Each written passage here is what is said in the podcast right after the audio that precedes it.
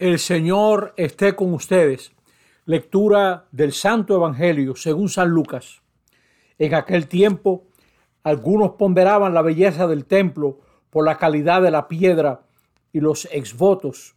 Jesús les dijo, esto que contemplan llegará un día en que no quedará piedra sobre piedra, todo será destruido. Ellos le preguntaron, Maestro, ¿cuándo va a ser eso? ¿Y cuál será la señal de que todo esto está para suceder? Él contestó, Cuidado con que la gente los engañe, porque muchos vendrán usurpando mi nombre diciendo yo soy, o bien el momento está cerca, no vayan tras ellos. Cuando oigan noticias de guerras y de revoluciones, no tengan pánico, porque eso tiene que ocurrir primero, pero el final no vendrá enseguida.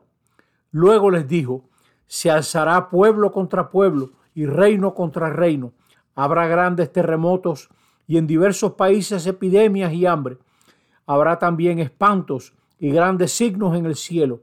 Pero antes de todo esto, les echarán mano, les perseguirán, entregándolos a las sinagogas y a la cárcel, y les harán comparecer ante reyes y gobernadores por causa mía.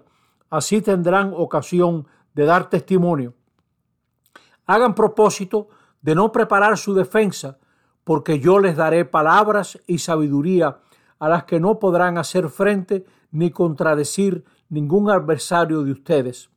Y hasta sus padres y parientes y hermanos y amigos les traicionarán y matarán a alguno de ustedes, y todos les odiarán por causa mía. Pero ni un cabello de su cabeza perecerá. Con su perseverancia salvarán sus almas. Palabra del Señor. Estamos en el domingo trigésimo tercero del tiempo ordinario. El próximo domingo termina el año litúrgico con la fiesta de Cristo Rey. Muchas personas empiezan ya a mirar el año que viene. Creo que lo que tenemos que mirar es al Señor de la historia. Para tener fe y esperanza hay que creer en ese Señor que siempre es el que viene, como decimos en la misa, bendito es el que viene en el nombre del Señor. En la tradición de Israel se esperaba el día de Yahvé. Y ese día de Yahvé está rodeado de todo un lenguaje que se repite. Jesús, cuando usa ese lenguaje en, en el Evangelio de hoy, no está queriendo que nos fijemos en los detalles. Es una manera de hablar apocalíptica, es decir, la manera de hablar de el día en que todo se revelará. Ese día llegará. ¿A qué nos invita Jesús?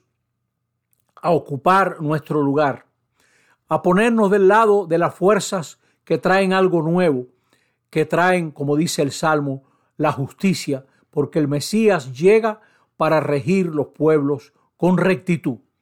Pongámonos del lado de la justicia. Pongámonos del lado del trabajo de cada día. No usemos el futuro para no trabajar ahora. Pablo les habla a los tesalonicenses y les dice, si alguno no quiere trabajar, que no coma. No nos deben atemorizar las profecías extrañas. A cada rato salen mensajes para inquietar a la gente y los van mandando por internet que esto va a pasar, que ya se cumplió no sé qué cosa. No andemos preocupándonos por nada de eso. Preocupémonos en nombre de Cristo de cómo estamos viviendo.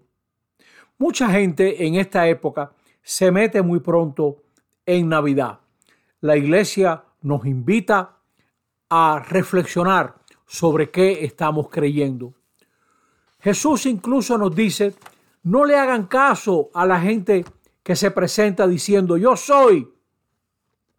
Mucha gente gasta millones para hacernos creer que ellos son los que traen de verdad la solución a todos los problemas. Jesús relativiza todo eso. Delante del templo de Jerusalén, que era la institución mayor, la más prestigiosa, el templo, Jesús dice, no quedará piedra sobre piedra. Probablemente Lucas pone esas palabras en boca de Jesús, sabiendo ya que el templo ha sido destruido. Lucas fue escrito después del año 70. Pero lo que interesa aquí es cómo Jesús relativiza lo que parece durar para siempre. Jesús no se interesa por lo que va a pasar, sino cómo tenemos que comportarnos. Es posible mantenerse firme en medio de la inseguridad. Es posible tener fe ante sistemas que parecen durar siempre. El imperio romano fue de los imperios que más duró y el imperio romano pasó. No quiere que nosotros nos dejemos atrapar por el miedo, por la angustia. Más bien dediquémonos a buscar lo que trae vida, a buscar lo que trae felicidad. Que no nos engañe este mensaje de cataclismos que Jesús emplea en el Evangelio. Es una manera de hablar para anunciar que todo va a pasar. Eso sí, todo, como dice, todo pasar y todo llega, ¿no? Jesús no promete liberar a sus discípulos de la incomprensión, de la persecución. Lo que promete es estar junto a nosotros. Hasta nos dice, no preparen, no gasten tiempo en preparar su discursito. No, yo les voy a inspirar lo que tienen que decir. Manténganse firmes, perseveren y alcanzarán la salvación. Perseveren que yo estoy junto a ustedes. Ese es el ánimo que tenemos que tener, porque es verdad que el año está acabando, pero lo que vale la pena merece el trabajo, aunque no veamos las soluciones inmediatas. Hay caminos que hay que andar, aunque no se llegue en este día. La vida matrimonial, la vida familiar, la vida parroquial, todos estos caminos son exigentes y muchas veces caminamos mucho sin ver mejora, sin ver soluciones, pero son los caminos que vale la pena. Pidamos comunidades que sean positivas, humanas, contemporáneas de su tiempo, verdaderas, que dan esperanza a todo el que lucha. Pidamos comunidades que nos anuncien que solo Dios es eterno, que Dios no está atrapado en ninguna institución, que hasta la iglesia algún día también pasará cuando todos veamos a Dios cara a cara.